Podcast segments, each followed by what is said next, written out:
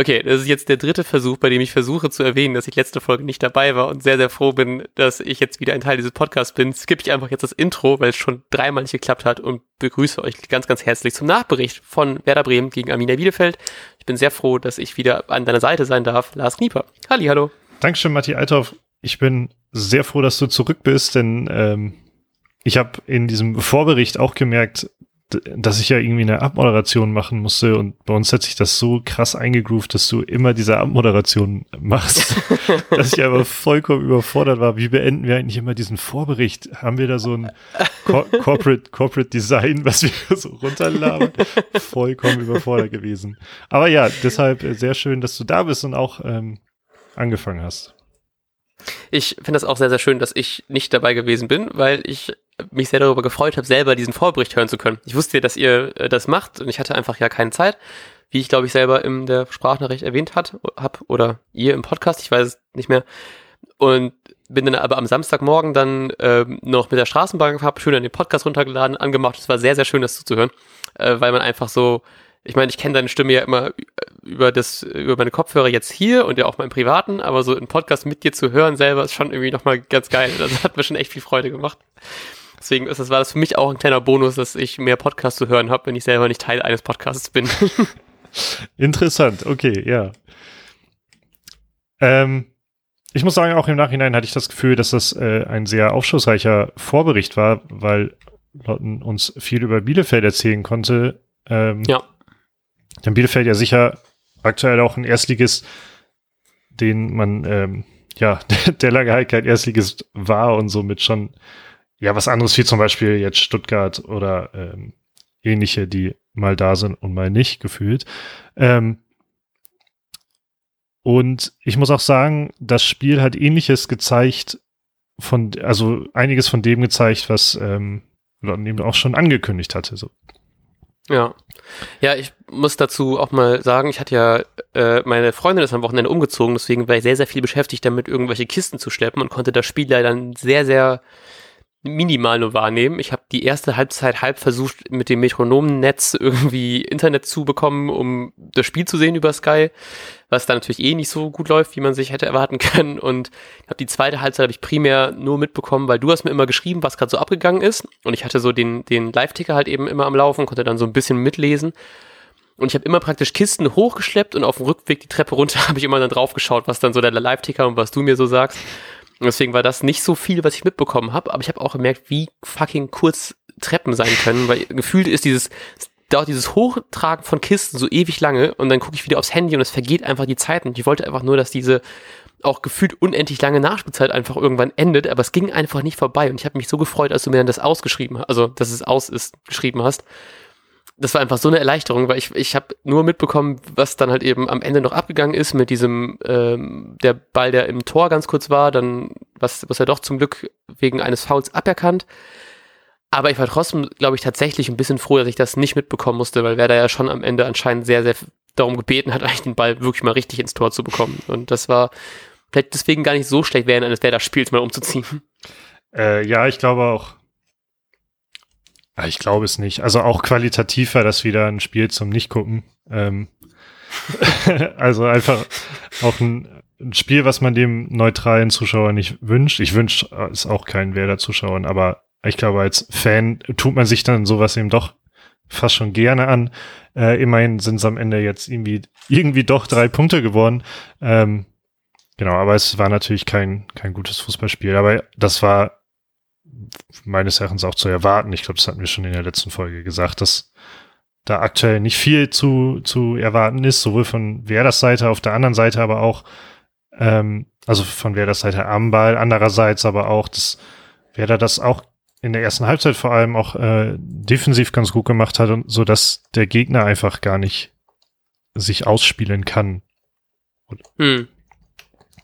Ich habe auch, glaube ich, jetzt gelesen, dadurch, dass wir jetzt ja sechs Punkte haben, ist das der beste Saisonstart seit, ich glaube, sieben Jahren. Und ich habe mich erstmal ein bisschen darüber gefreut, aber irgendwie habe ich auch gedacht, ich glaube, es gab die letzten Jahre, wo man direkt irgendwie, glaube ich, am ersten Spieltag gegen die Bayern ran musste.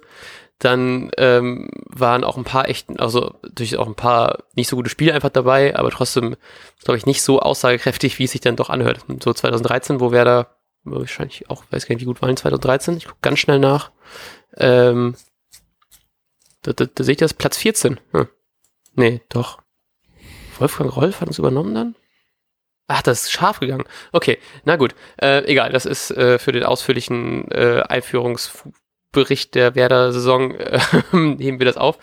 Nee, es ist ein, es ist ein okayer Start. Ich will das auch irgendwie nicht zu hoch hängen, weil die beiden Spiele haben, also die Spiele gegen Schalke und gegen äh, Bielefeld waren natürlich beide nicht so richtig überzeugend. Deswegen will ich dieses Ganze, ich will das irgendwie nicht zu hoch bejubeln. Ich will es aber auch nicht zu sehr runter machen, dass wir halt eben solche Spiele gewinnen, weil ich hatte so, ich wollte es nicht aussprechen, weil ich hatte Angst, dann passiert das auf jeden Fall.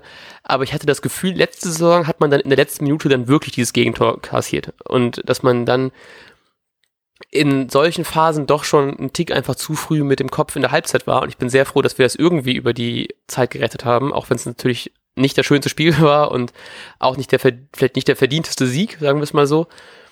Aber ich hatte zumindest das Gefühl, dass es sehr, sehr viele Momente gegeben hätte in einer anderen Spielzeit, in der letzten Spielzeit, wo wir das halt eben noch hergeschenkt hätten. Deswegen will ich da auch irgendwas Gutes draus ziehen, auch wenn es in Anführungsstrichen nur gegen Bielefeld war. Ich will das, will die auch nicht zu klein reden, aber irgendwie will man es auch nicht zu groß betiteln, dass man dann jetzt dann äh, nur 1-0 gewinnen kann. Ja, also das, was ich Positives auf jeden Fall daraus ziehe, ist, dass Schalke zumindest aktuell ähm, und auch Bielefeld einfach Konkurrenten um den Tabellenkeller sind. Und da hat man ja gerade in der letzten Saison, ob es jetzt Mainz war, ähm, also Mainz ist, glaube ich, uns allen sehr, sehr im Kopf geblieben in der letzten Saison als Konkurrent da unten, wo man krass wichtige Spiele eben verloren hat. Ähm, dass man diese Spiele jetzt eben gewonnen hat gegen direkte Konkurrenten aus dem Tabellenkeller. Ähm, also vermeintlichen Tabellenkeller, man weiß es ja alles noch nicht. Ähm, aber das ist aktuell zum, nach drei Spieltagen sehr, sehr kleine Stichprobe, zumindest ein etwas Positives, was man da rausziehen kann, im, als Kontrast zur letzten Saison. Und ja.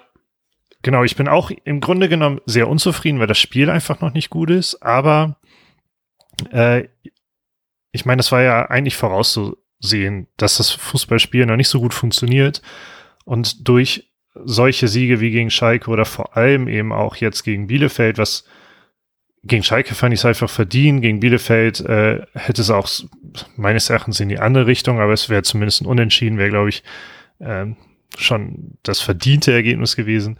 Ähm, hm. Also tut es, glaube ich, den Spielern sehr, sehr gut, dass sowas einfach mal gut geht. Und dann hat man vielleicht mal ein bisschen mehr Mut und über ein paar Spiele hinweg, wenn das vielleicht öfter mal gut geht, ähm, dann passiert da vielleicht auch mal spielerisch wieder ein bisschen was, weil da diese, eine Selbstverständnis einkehrt. Ähm, was halt immer noch gut ist, dass es defensiv die, die letzte halbe Stunde oder so ausgenommen halt schon gut war. Also gerade erste Halbzeit war es wirklich gut. Friedel, äh, be bester Mann, aber das sage ich ja vollkommen biased schon, aber äh, einfach einen Top-Job gemacht. Ähm, und dann fand ich's, und deshalb glaube ich auch, dass wenn viele Spiele ähnlich laufen, das heißt, man gewinnt die irgendwie, ähm, äh, dann, dann wird's besser, denn Bittenkurt hat auch im Interview irgendwie nochmal gesagt, angesprochen auf diese katastrophale zweite Halbzeit, äh, also hat, glaube ich, ohne zu zögern, die so, so ein Kopfproblem angesprochen und er war heute, glaube ich, ich glaube, das ist ja immer irgendwie so ein man of the Match Interview, irgendwie so ein Quatsch, ne? Immer am Folgetag. Ja. Ähm, ja, da habe ich ganz kurz diesen Livestream dazu angehabt und da wurde auch eben drauf angesprochen, was war da schon wieder los, zweite Halbzeit, äh, bla bla bla. Und äh, auch da, und ich habe ihm das komischerweise abgenommen, dass es halt irgendwie, ähm, dass das Selbstbewusstsein einfach nicht da ist, das einfach durchzuziehen, was man in der ersten Halbzeit auch schon getan hat. Und das kennen wir und wir können es mittlerweile erwarten, aber ich hoffe, dass es diese Saison noch irgendwann endet. Ja, vor allem, wenn das gerade solche Spiele sind, die man dann irgendwie noch gewinnen kann, ich glaube, das kann einfach tatsächlich aufbauen. Und wenn das jetzt, natürlich hatten wir jetzt vielleicht ein vermeintlich einfaches Startprogramm, ähm, vielleicht zu anderen Saisons. Ich meine, nächste Woche kommt dann schon wieder Freiburg. Nee, wir fahren, glaube ich, nach Freiburg, ne?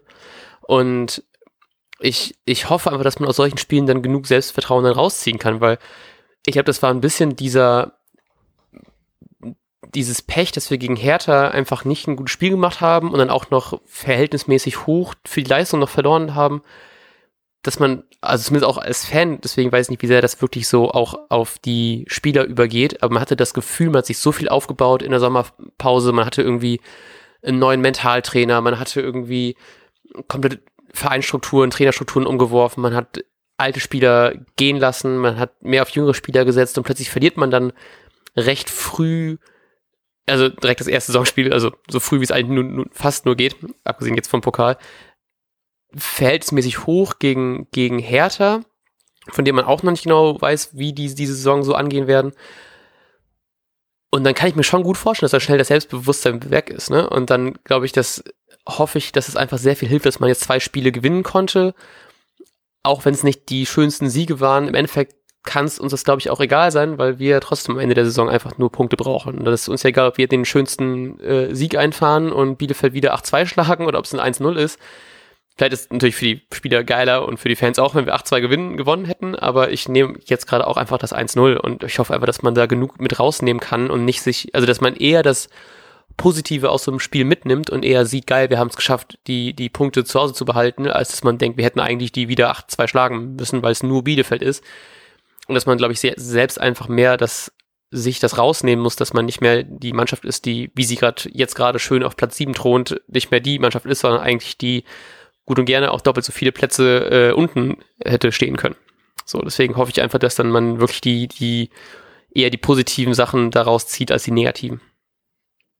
Ja, genau. Das ist, ähm, irgendwie habe ich da, gerade weil jetzt natürlich äh, die, die Transfergerüchte auch äh, ja gerade durch die Decke schießen und so, habe ich noch drüber nachgedacht, ob es wohl naiv ist von uns zu sagen, äh, dass das ist alles im Kopf passiert. Ähm, und aus, aus, aber aus einem komischen Grunde bin ich echt der Überzeugung, dass es noch eine, noch viel eine Kopfsache ist und diese positiven Erlebnisse einfach schon wirklich was ändern können auf Dauer, wenn, wenn jetzt nicht die nächsten drei Spiele wieder verloren werden oder so. Ja. Ja, das Und dafür, um auf deinen ersten Punkt nochmal zu kommen, ist das halt das äh, Anfangsprogramm tatsächlich ein bisschen dankbar, dass man jetzt kein, jetzt als nächstes nach diesen zwei Erfolgserlebnissen nicht direkt gegen die Bayern muss oder so. Ja. Ähm, Freiburg ist, glaube ich, auch ziemlich gut gestartet. Ähm, und auch Hoffenheim, Frankfurt danach sind jetzt keine, die man mal so wegsnacken kann. ähm, ja dennoch kommt da halt kein Dortmund oder Bayern, wo, glaube ich, jeder Spieler schon erstmal da reingeht und sagt, naja, wenn wir heute hier ir irgendwas schaffen, dann ist es vielleicht ein Tor schießen und drei kassieren oder so. ähm, aber es sind halt einfach Spiele, die kann man im Grunde gewinnen. Äh, und das ganz gut, dass ja. man nicht direkt so einen Brocken davor hat. Ja. Ja, ich finde das auch sehr schön. Ich, ich habe dann immer ein bisschen die, ich weiß gar nicht, war das auch eine der Saisons, wo wir es knapp nicht geschafft haben, äh, Europa zu erreichen in den letzten paar Jahren, was dann auch, wo es dann am Ende auch so die ganzen Hochkaräter aufeinander mhm. gefolgt haben, wo, glaube ich, irgendwie, war es nicht irgendwie Bayern, Leipzig, Dortmund innerhalb von irgendwie vier Spieltagen oder so und dazwischen war es Köln oder sowas, ich weiß es nicht. Aber das macht dann halt eben auch so die ganze Euphorie weg, weil du siehst halt eben, du bist dann zwar theoretisch auf einem sehr guten, guten Weg und dann verlierst du aber recht schnell dann aus vier Spielen, holst du dann vielleicht nur irgendwas zwischen 0 und 3 Punkten. Und das ist natürlich dann auch wieder recht hart. Aber ich glaube, gerade nach so einer letzten Saison ist es so, also so viel Selbstvertrauen wir tanken können in den ersten Spieltagen, das ist, glaube ich, extrem wichtig, um halt eben auch ein bisschen diese immer noch vorhandene Abstiegsangst und diese Panik vor der letzten Saison, dass man die einfach so schnell wie es geht ablegen kann und einfach wirklich nach vorne gucken kann. Dass man auch einfach dieses Selbstvertrauen wieder tanken kann. Und dafür sind halt eben solche Spiele ganz geil. Und wenn wir jetzt halt eben auch vielleicht gegen Freiburg, die mit einem Sieg, einem Unentschieden, einer Niederlage so lala in die Saison gestartet sind, dass man die vielleicht tatsächlich noch irgendwie ein bisschen ärgern könnte und dann hat man vielleicht auch genug Selbstvertrauen und dann bis dahin ja auch einen vollständigen Kader, wo man auch nicht weiß, ob da vielleicht noch irgendwas kommen könnte, um dann halt eben zumindest Hoffenheim und vielleicht auch Frankfurt noch irgendwie zu ärgern. Ja, wir werden sehen. Ähm, lass uns über ein paar Sachen im Spiel reden, die so passiert sind. Gerne. Ähm, gleichzeitig muss ich sagen, dass zum Beispiel, also ich habe auch nicht von Anfang an geguckt, weil meine meine Vormittagsaktivität zu lange gedauert hat. Ähm, Sehr unspezifisch, okay. ja, äh, die Ansage war, wir gehen eine Stunde wandern und dann war aber die Hintour schon eine Stunde und dadurch hat sich das alles ein bisschen verzögert. ähm, naja, aber trotzdem war die, der Eindruck, was ich noch gesehen habe von der ersten Hälfte, ähm, das war die ein Viertel, das zweite Viertel habe ich mir quasi angeguckt. Mhm. Ähm, tja, ich habe es ja auch so ähnlich dann geschrieben, weil du ja immer noch gefragt hattest, ob ich dir tickern kann. Ich hatte nicht wirklich das Gefühl, dass da wirklich was Tickerbares bei war. Das war, Mhm. ähm, ich habe gerade noch mal schnell auch die Kolumne von äh, Tobias Escher noch mal äh, durchgelesen und das bestätigte das so ein bisschen, dass Werder halt, halt das defensiv sehr gut gemacht hat. Ähm, man, man hat die sich mit den langen Bällen nicht so richtig quälen lassen. Es sind sowieso keine richtigen Torchancen entstanden. Vorne jetzt aber auch keine, keine, kein Chancenwucher selbst äh, generiert, weil man an Bielefeld eben nicht vorbeikam. Einfach ein typisches Werder-Spiel eigentlich, was ich halt wirklich Mhm. die nächsten Wochen öfter erwarte, dass man das defensiv äh, einigermaßen solide macht, ganz gut macht, je nach Gegner. Ich hatte jetzt auch nicht das Gefühl, dass Arminia da die Superspieler hat, die ähm, einen da, da ausspielen könnten, so dass man das eher, ähm, naja, die eingeübten Spielzüge, die eben auch Lotten ja schon angekündigt hatte, ähm, dass man diese Mechanismen einfach versucht hat auszuhebeln. Und das hat in der ersten Halbzeit halt gut funktioniert, aber selbst hat man halt auch nichts so richtig hinbekommen, so dass es einfach Mhm. so ein sehr zerfahrenes Spiel war, wo, worüber man fast nichts sagen kann, weil es halt einfach so dahin plätschert. Ja. Ähm, dann aber dieses 1-0, also vorher noch diese haarscharfe Abseitsposition. Ja. Die habe ich tatsächlich auch noch im Zug gesehen und war richtig unsicher, weil das war halt eben alles so leicht verpixelt, dank der guten Internetverbindung. Und ich habe wirklich gedacht, hä, das war doch nie, also auch als ich die Szenen danach gesehen habe, war ich doch, war ich mir so sicher in dem Moment, dass es, dass die, dass die Linie einfach doch deutlich mehr, also das, das, das war natürlich eine mega knappe Entscheidung, ne? Aber dass es deutlich mehr kein Absatz ist, als dass es Absatz ist.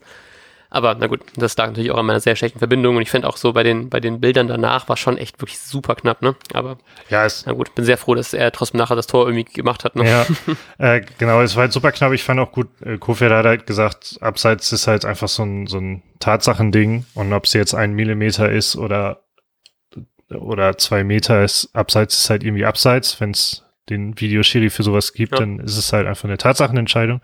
Also absolut okay, finde ich. Ähm, umso schöner quasi, dass wir dieses echte 1-0 dann, das Tor des Tages quasi, ähm, auch nochmal kurz thematisieren können, weil das so ein bisschen sinnbildlich für, für drei sehr auffällig starke Akteure der ersten Halbzeit stand, fand ich. Ähm, einfach ein mega guter, langer Diagonalball von Friedel, der halt hinten sehr gut stand, das sehr gut gemacht hat. Und dann einfach dieser, diese mega geile Flanke von Mbom. Ja, die, die Ausstellung war ja wieder die gleiche wie gegen Schalke auch. Ähm, nur er hat eben in einer Fünferkette diesen, diesen Rechtsaußen gespielt, wa- was er ja als Backup auch irgendwie sein sollte, als, also hinter Theo. Und Theo war aber dann quasi der dritte Innenverteidiger. Ähm, tja, und die, diese Flanke ist tatsächlich bei Bittenkurt gelandet, der ihm auch recht auffällig war. Und das hätte ich auch nicht gedacht, Ja. dass ich ihn mal wieder lobe. Ich finde es auch sehr schön, weil das so wirkte auch so ein bisschen auch dieses Sinnbild von dem ganzen Wandel, ne? dass man sagt, wir vertrauen jetzt mehr auf Friedel, der diese großartige Flanke schlägt, dann Bomb sowieso als neuer aufstrebender Star im Werder-Kader. ähm, und äh, dann wunderbar diesen, diesen Ball runterholt. Ich musste da, ich, ich habe vor allem, weil, weil die gleiche Situation wieder super, super verpixelt, ich dachte schon, dass Theo das gewesen wäre, der dann da so hochgesprungen ist und den Ball noch bekommen hatte, dachte so, Mann, Theo ist einfach so geil, wie hoch der springen kann und solche Bälle noch bekommen. ja, schon richtig auf meinem Theo-Hype-Train in meinem Zug. Und ähm, dann war ich danach tatsächlich noch ein bisschen froher, als ich dann gelesen habe, dass es dann ein Bomber und nicht Theo. Und dann Leo einfach super auch den Ball dann äh, verarbeitet, super Schuss, einfach auch nichts machen für den Bielefelder Keeper. Wahnsinn. Und ich war einfach richtig froh, weil ich habe dann auch noch so knapp diese, diesen äh, Pikenschuss von Leo mit- mitbekommen, dachte mir auch so, ey, der kann doch jetzt, also ich war so froh, dass er seine dritte Chance da wirklich reingemacht hat, weil dieses Pikending war auch schon echt knapp und äh, dann dieses Abseitstor nicht gegeben und ich fand das auch schon sehr schön, wie äh, er bei diesem, bei diesem Torjubel zum äh, nicht gegebenen 1 zu 0 dann auch so zum Seiten, äh, zum Linienrichter gegangen ist und diese, diese Nein, Nein, Nein, Nein Geste mit den Händen gemacht hat und so und sich so sicher war, dass es kein Abseits war. Das fand ich auch super schön, dass es danach dann doch geklappt hat und wie glücklich er dann doch äh, einfach war, dass das auch so ein recht schönes Tor eigentlich gewesen ist. Ja, also gerade in der Entstehung, ne, fand ich einfach sehr, ja, sehr gut. Genau. Ähm, genau, noch, noch mal ein paar Worte gerne zum Bomb. Ähm, gegen Schalke äh, bin ich ja schon losgeworden, dass ich ihm am Ball noch nicht so viel zutraue, aber auch nicht so viel gesehen habe.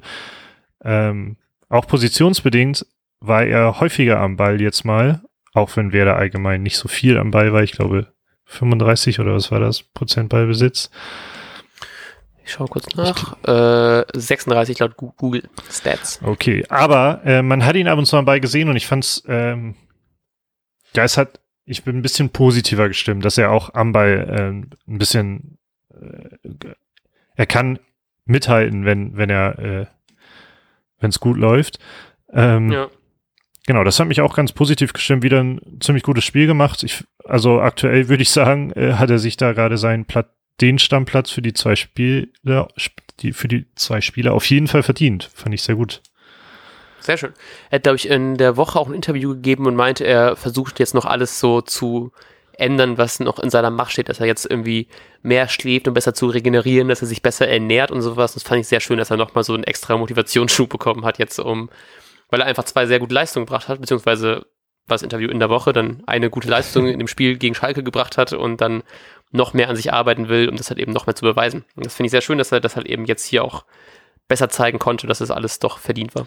Ja, ich bin echt gespannt. Ähm, man weiß ja noch nicht, ob morgen noch jemand kommt, ähm, wer da kommt und wie viel wer da ähm, und wie viel, wie viel, wie viel Startelf-Potenzial oder Motivation äh, diese Spieler gegebenenfalls haben werden. Ich bin halt einfach gespannt, wie Bomb im Laufe der Saison ja sich entwickelt, kann man schon sagen. Also ob er tatsächlich ein Stammspieler ja. direkt wird und dann müsste man sagen, wäre das, glaube ich, ein Traum für ihn persönlich auf jeden Fall.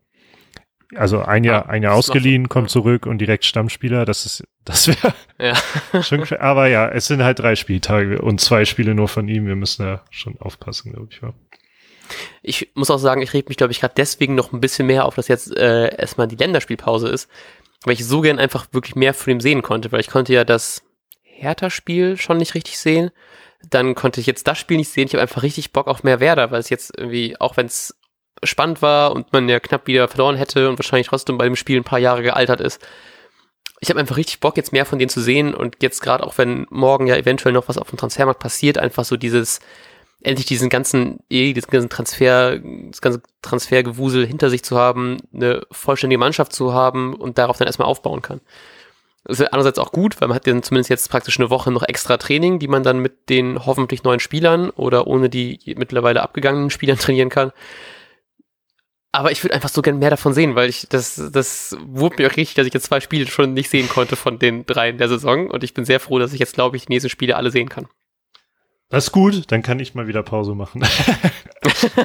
ähm, genau, ansonsten, ähm, zweite Halbzeit war natürlich katastrophal, muss, muss man, glaube ich, nicht drüber reden. Man hat sehr viel zugelassen und was mich sehr geärgert hat, und ich war froh, dass Kofeld das genauso auch nochmal geäußert hat, ähm, es war ab einem bestimmten Punkt immer wieder das, dasselbe Vorgehen von Bielefeld und man konnte das einfach nicht äh, ausschalten. Es war der lange Ball in die in die lange Ecke, also ein langer Diagonalball, dann ein Kopfball irgendwie in die Mitte und dann sollte, sollte da ein Abschluss kommen. Und man, man mhm. konnte das einfach nicht abstellen. Und das, das hat mich richtig kirre gemacht. Das kam immer wieder, es wurde immer wieder gefährlich. Ähm, auch, auch so nach, nach einem Freistoß war, war da auch wieder eins dabei, wo, wo ein Bielefelder sich sehr, sehr weit hinten angeboten hat nur um den Ball dann wieder in die Mitte zu köpfen. Ähm, und da war es sehr, sehr oft wuselig. Also es war wirklich ein, mit Hängen und Würgen hat man das da teilweise hinbekommen, dass da kein gefährlicher Abschluss entsteht. Ähm, dann gab es noch so Abschlüsse von, ah, ich weiß gar nicht, Cordova heißt er, glaube ich. Ähm, mhm. Die wurden meines Erachtens vom Kommentator ein bisschen gefährlicher gemacht, als sie eigentlich, eigentlich waren. Da hat, hatte ich nicht das Gefühl, dass da wirklich Abschlussqualität hinterstand. Ähm, dennoch waren die die Situation, dass diese Situation überhaupt entstanden sind, das hat mich einfach teilweise geärgert. Ja. Ähm, ja, ich hoffe, dass man das auf Dauer irgendwie ähm, abstellen kann. Ja, das glaube ich. Also ich habe nur einfach die, also ich habe ja das, wie gesagt, nicht so richtig verfolgt. Nachher mich dann auch heute noch auf der Bahnfahrt zurück dann ein bisschen so auf Twitter-Stau gelesen. Es wirkte alles so, als wäre die zweite Halbzeit einfach komplett Grotte gewesen. Also ich weiß gar nicht, wie viel nach vorne gegangen ist. Ich habe, glaube ich, noch diesen einen Abschluss von, von Chong im Kopf. Da wollte ich eh noch fragen, wie der so drauf war. Ähm, aber dass sonst so die ganzen Chancen, was Pavlenka wieder dann uns da den Arsch gerettet hat, also finde ich schon krass. Und ich habe vorhin noch die, irgendwie die, die Noten der, was ist Weserkurier? Nee, wer, ja, irgendwelche Noten halt wieder gelesen für die Spiele. Und ich glaube, alle hatten durchgängig irgendwie irgendwas zwischen 3,5 und 5 und das war dann das, der Einzige, der irgendwie eine 2 hatte, war Pavlenka. Mhm. Einfach weil der so viele äh, anscheinend uns da doch gut den Arsch gerettet hat hinten. Und das freut mich natürlich auch, dass er jetzt zu Null gespielt hat, auch wenn das natürlich nicht mein Tipp äh, war. Ich habe auch komplett vergessen, bei Kicktipp irgendwas einzugeben. Mir ist es wirklich beim Spiel eingefallen, also beim Werder-Spiel. Hat dann auch noch vergessen, für das Abendspiel zu tippen und habe deswegen jetzt nur zwei äh, Spiele getippt. Aber da kommen wir gleich noch zu. Ähm, vielleicht ganz kurz noch, weil mich das wirklich interessiert. Äh, hat Chong irgendwas viel Einfluss aufs Spiel gehabt? Oh, ich würde fast sagen, überhaupt nicht. ähm, okay. Ja, also die, bei diesem, bei diesem Abschluss beispielsweise, da finde ich, hat man halt wieder gesehen, was er für eine Technik eigentlich hat am, am Ball, ähm, was er aus dem Stand für, ein, für einen Schuss raushauen kann. Ähm, aber man hat, es waren so ein, zwei Aktionen, da hat man einfach gesehen, dass er überhaupt nicht mit dieser Enge auf dem, auf dem Platz klarkommt. Also ja. da sind ganz schnell, vielleicht auch ja auch bewusst, aber damit muss wieder leben müssen, weil er so ein Spielertyp ist, waren teilweise ganz schnell drei Gegenspieler bei ihm und damit kam er überhaupt nicht klar. Also teilweise hat er sich da so halb rausgewunden, aber nicht so so so endgültig und beibehauptend. Ähm, da fehlt, glaube ich, noch vieles, aber er erinnert halt teilweise auch wirklich an diese Anfangszeiten von Rashica. Da war es ja sehr, mhm. sehr ähnlich, ne, dass man das Gefühl hatte, im Grunde, ähm, die, die, die Räume sind diesem Spieler einfach zu eng und mittlerweile würde ich sagen, wenn Rashica spielen würde, dann ähm, sieht das schon deutlich, deutlich besser aus. Äh, genau, aber ich, also ich gehe stark davon aus, dass Chong noch einige Monate braucht, um das zu zeigen, was, glaube ich, irgendwann mal eher sein wird. Ja, okay. Ähm, wir müssen unbedingt über zwei Sachen halt sprechen. Einerseits natürlich, Pavlenka yes. war grandios. Zwei, ich, ich habe mindestens zwei Paraden im Kopf, die absolut stark waren. Ähm, die auch nicht jeder so getätigt hätte. Ähm, aber es gab zwei Aktionen, wo man als Bielefelder sicherlich äh, sauer sein könnte. Einmal war Shiplock im Grunde genommen durch und ähm, Theo hält ihn am Arm Jo, stimmt. Ähm, genau, und dann fällt Chiplock um, als ob man, als ob man ihm eine Schaufel irgendwie auf den Rücken gehauen hätte oder so. Also äußerst, ich bin ein bisschen, ich habe schon überlegt, wäre nicht so dramatisch gefallen. Vielleicht hätte es dann funktioniert mit der roten Karte. Es tatsächlich war so eine ja. Situation, wo man sich, glaube ich, als Bremer eigentlich nicht beschweren dürfte, wenn tatsächlich rote Karte gegeben wird. Allerdings ist es für mich so eine eine glasklare 50-50-Sache. Und äh, ja. ich finde es immer gut, wenn sowas nicht gepfiffen wird, weil dafür fand ich es einfach nicht. Dafür war es irgendwie nicht genug. Das so. Ja, noch ein bisschen theatralisch auch noch gefallen. Ja, ne? also, ex, also weil halt extrem theatralisch macht man vielleicht auch, aber natürlich absolut übertrieben. Aber ich, es ist genauso so eine Sache wie mit so leichten Schubsern oder so im, im Strafraum, manchmal bei Freistößen. Da im Mittelfeld passiert das im Mittelfeld, dann, dann wird das halt gepfiffen und gut ist und keiner beschwert sich. Aber sind es halt Aktionen im Strafraum oder dann der letzte Mann, dann bewertet man das immer so, also dann ist es einfach spielentscheidend plötzlich, ne? Und dann, ja. boah, tue ich mir immer schwer damit zu sagen, dass es auf jeden Fall, in diesem Fall eine rote Karte, Notbremse. Ich habe natürlich auch die grün-weiße Brille auf, aber äh, ich glaube, ich würde es anders und ich meine auch, dass solche Sachen andersrum eben ebenfalls so geäußert zu haben. Ja. Ja, weiß nicht. Also ich habe es auch gesehen, du hast mir es ja ge auch geschrieben, dass es nicht reicht und ich bin froh, dass ich wusste, wie es ausgeht, weil ich hätte mir auch gut vorstellen können, bei einem anderen Schiri wäre es vielleicht anders gelaufen, aber ich dachte auch, das war schon sehr viel Theatralik dabei und auch vielleicht ein bisschen zu viel gewollt in dem Moment und dann ist auch okay. So ist, glaube ich, ist glaube ich weniger, vielleicht so 60, 70, 30 Notbremse gegen keine Notbremse. Also war der 30. 70 so rum. Ja. ähm, genau, und dann die äh, letzte Aktion war natürlich die letzte Aktion des Spiels. Ähm, der Ball war, hat im Netz gezappelt. Ähm, der Schiedsrichter hat direkt abgepfiffen und ich glaube, das ist am Ende auch der, entscheidende Punkt an der ganzen Geschichte, dass der Schiedsrichter nämlich direkt äh, faul gepfiffen hat. Mhm. Weil damit kann der äh, Videoschiri, glaube ich, nicht mehr sagen, ähm, ja, war doch ein Tor, weil es halt schon in dem Moment abgepfiffen wurde. Ähm, ich meine, sowas mhm. auch gelesen zu haben von Leuten, die Ahnung haben. Ähm, ja, puh, ich hätte, ich finde, wir können froh sein, dass ähm, der Schiri da so schnell abgepfiffen hat, denn sonst hätte man das zumindest überprüfen können dürfen. Ja. Dies, das. Ähm, dennoch muss ich auch sagen, es ist einfach dumm, da mit offener Sohle reinzugehen und damit halt auch gefährliche Spiele und damit finde ich vertretbar, absolut extrem vertretbar, da auf faul zu entscheiden, auch wenn er womöglich also ich konnte es nicht genau sehen, muss ich zugeben, äh, womöglich tatsächlich vor Velkovic am Ball war. Äh, offene Sohle ist einfach faktisch gefährliches Spiel. Ja. Und damit würde ich sagen, es ist auch ziemlich, äh, ja, unerfahren dumm gewesen, so äh, zu agieren. Aber ähm, trotzdem ist es erneut so eine 50-50-Situation, so dass wir Bremer am Ende wirklich von Glück sagen können, dass es so gekommen ist, wie es jetzt ja. ist. Ich musste da auch ein bisschen dran denken an die Szene von Friedel von seiner gelben Karte, weil es ja auch so eine ähnliche Situation war, dass er den Ball, glaube ich, also ich hoffe, ich habe das noch richtig in, in Erinnerung, weil es, glaube ich, nicht in den Highlights wieder war, aber dass er praktisch den Ball weggrätschen will, aber mit offener Sohle auch reingeht, dann zuerst den Ball trifft, dann den Spieler und dann dafür, glaube ich, dann Geld bekommt, mhm. wo man auch sagen kann, eigentlich ist es ja Ball gespielt, aber dann ist es dann, also das war so ein bisschen dafür, dass er dafür die gelbe bekommen hat, haben wir dafür nicht das Tor bekommen. Und das ist dann, glaube ich, doch ein ganz guter Tausch so. ja, ja, genau. Also das war auch so eine sehr komische gelbe Karte. Darüber hätte ich mich wieder beschwert, aber wenn du es so sagst, dann ähm, kann ich damit auch leben. sehr gut. Auf der anderen Seite gab es nämlich auch so andere Fouls. Ich weiß gar nicht mehr, gegen, gegen wen die Fouls auch noch liefen. Da hätte man auch gerne mal äh, im Bielefeld eine gelbe Karte geben sollen, aber ja, ich möchte mich jetzt nicht über den Schiri beschweren, weil da waren zwei Entscheidungen, die auf der Kippe standen und doch ganz gut ausgegangen sind. Ja, genau. Ähm, hast du noch was zum Spiel? Ich gucke gerade nämlich ein bisschen auf die Uhr.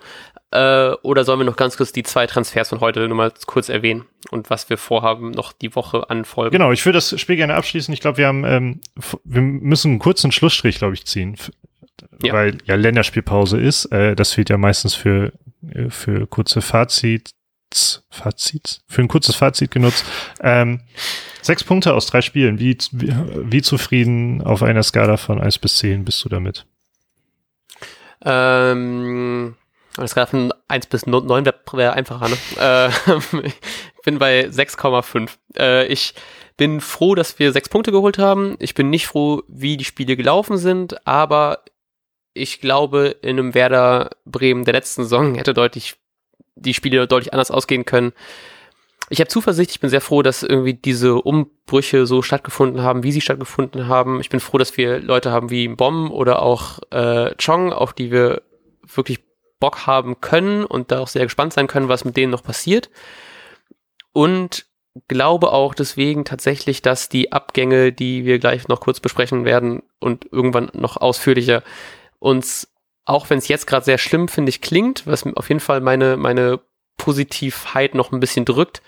Aber ich glaube, wir werden die irgendwie kompensieren können und allerspätestens, also wir werden davon auf jeden Fall ein bisschen zehren, aber ich glaube trotzdem, dass wir das irgendwie schaffen können, dass diese Saison nicht so schlimm, nicht mal annähernd so schlimm wird, wie es letzte Saison war. Ja, also ich bin mit den, mit den sechs Punkten auch extrem zufrieden, muss ich sagen. Ähm, mit der Spielweise noch nicht, aber das war sehr zu erwarten und Tja, hoffentlich werden die nächsten drei Spiele auch mit ähnlicher Ausbeute gegangen. Das wäre ja. das wäre dann schon äh, sehr, sehr gut, glaube ich. Ja. Gut. Wir haben den einen Tag vorm Deadline Day und es sind tatsächlich doch noch ein paar Sachen passiert. Und das wollen wir noch ganz kurz ansprechen. Und zwar ist David Klaassen offiziell zurück zu Ajax Amsterdam gewechselt und Martin Harnigs Vertrag wurde offiziell aufgelöst. Und weil aber es heute Sonntagabend ist und wir haben noch einen Tag vor uns vom Deadline Day, wollen wir eigentlich genauer darauf und auf generell die kommende Saison, die ja gerade erst angefangen hat, eingehen in einer extra Folge. Deswegen werden wir das, glaube ich, nur ganz kurz heute erwähnen, was die Fakten sind. Davy Klaassen ist für 11 Millionen plus mögliche Bonuszahlung jetzt nach Ajax gewechselt. Also bei Davy Klaassen muss man dazu sagen, dass ja nicht hundertprozentig, aber also die Aussage von so, ja, Baumann genau, ist, genau. es wird mhm. darauf hinauslaufen. Genau, und das wurde auch, glaube ich, schon so auch auf den Werder-Seiten so verkündet. Ich glaube, das wird auch, ich glaube nicht, dass das nicht mehr klappt. Irgendwie wirkte das von Davy auch, fand ich sehr offen und auch irgendwie einfach sehr fair, so sportsmännerisch. Ich weiß nicht, ob man das so sagen kann.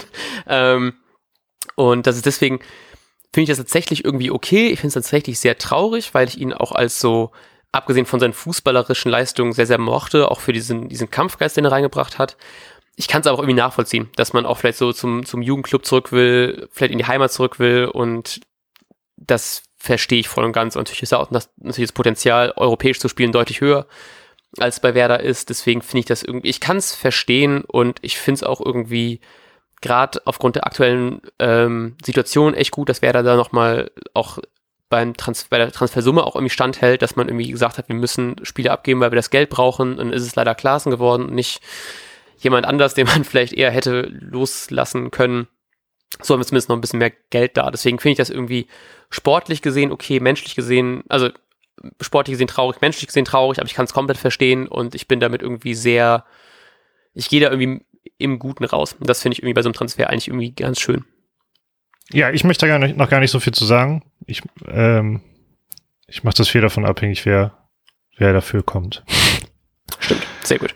Und ja, bei Harnik war es ja irgendwie bei mir fast schon in Vergessenheit geraten, dass er bei uns noch einen Vertrag hat. Ähm, das wurde irgendwie anscheinend für beide Seiten sportlich gut gelöst. Mehr ist, glaube ich, nicht durchgesickert. Ich weiß nicht, es gibt wahrscheinlich irgendwie eine Abfindung, ich weiß nicht, wie hoch die ist. Ich will es auch eigentlich gar nicht wissen, weil ich habe eher Angst vor, dass die im Verhältnis zu seinem recht hohen Gehalt von knapp zwei Millionen auch recht hoch ist. Aber nun gut. Ich befürchte ähm, auch, dass da ja. quasi eine Mini-Ablöse in Anführungsstrichen nochmal geflossen ja. ist. Ähm, aber ich glaube, es ist sehr, ach, bei Martin Harnik ähm, ist es ja auch das Ding, man kann Harnik eigentlich gar keinen Vorwurf so richtig machen. Ne? Ähm, ich glaube, dass Harnik alles in, in seiner Macht Stehende halt versucht hat. Ähm, irgendwie irgendwie war es ein, war's ein Transfer für Kruse, muss man auch, muss man ja auch irgendwie so sagen. Ähm, Im Nachhinein hat es einfach nicht funktioniert und vielleicht ist es ja. tatsächlich ganz gut so, dass ja, wer da, wer da ist, ist diese Sorge in Anführungsstrichen ein bisschen los und Hane kann sich ohne, ohne diese dritte Partei des alten Vereins äh, nach einem neuen Verein um, umschauen. Ja. Ja, das finde ich, glaube ich, auch nicht schlecht. Also von daher mal sehen, was jetzt noch kommt von den Transfers. Wir haben jetzt morgen noch einen Tag, ich glaube, um, ist um 18 Uhr Transferfensterschluss oder? Wohl, ja. Ist das? Okay, gut. Dann haben wir noch den spannenden Deadline Day. War das Floco, der das im, im Interview gesagt hat, dass der Deadline Day Frank noch irgendwas tut? Ja. Da bin ich sehr gespannt. Ich traue ihm da auch noch gut zu, dass irgendwas passieren wird. Ich habe auch ein bisschen Angst, dass ich das überschätze, weil man sonst hatte das, ich hatte sonst immer das Gefühl, er holt immer noch irgendwas aus dem Hut raus, womit man nicht rechnet, aber es ist halt eben auch irgendwie ein komischer, eine komische Situation aufgrund der ganzen Corona-Krise. Von daher können wir gut und gerne gespannt sein. Ähm, wir werden die praktisch die Transferfolge in Anführungsstrichen ähm, und die Saisonvorbereitungsfolge dann zusammenpacken und irgendwann in diese Woche reinquetschen und dann irgendwann die rausbringen. Wahrscheinlich eher so gegen Donnerstag, Freitag. Das werdet ihr alles sehen, wenn ihr uns entweder abonniert habt in eurem Podcatcher des Vertrauens oder auf Twitter oder auf Instagram. Und ich glaube, es bleibt nichts mehr sonst zu sagen, oder? Kicktipp. Doch, warte, Kicktipp. Fuck. Ah, Mann, ey, das hätte ich so gerne vergessen.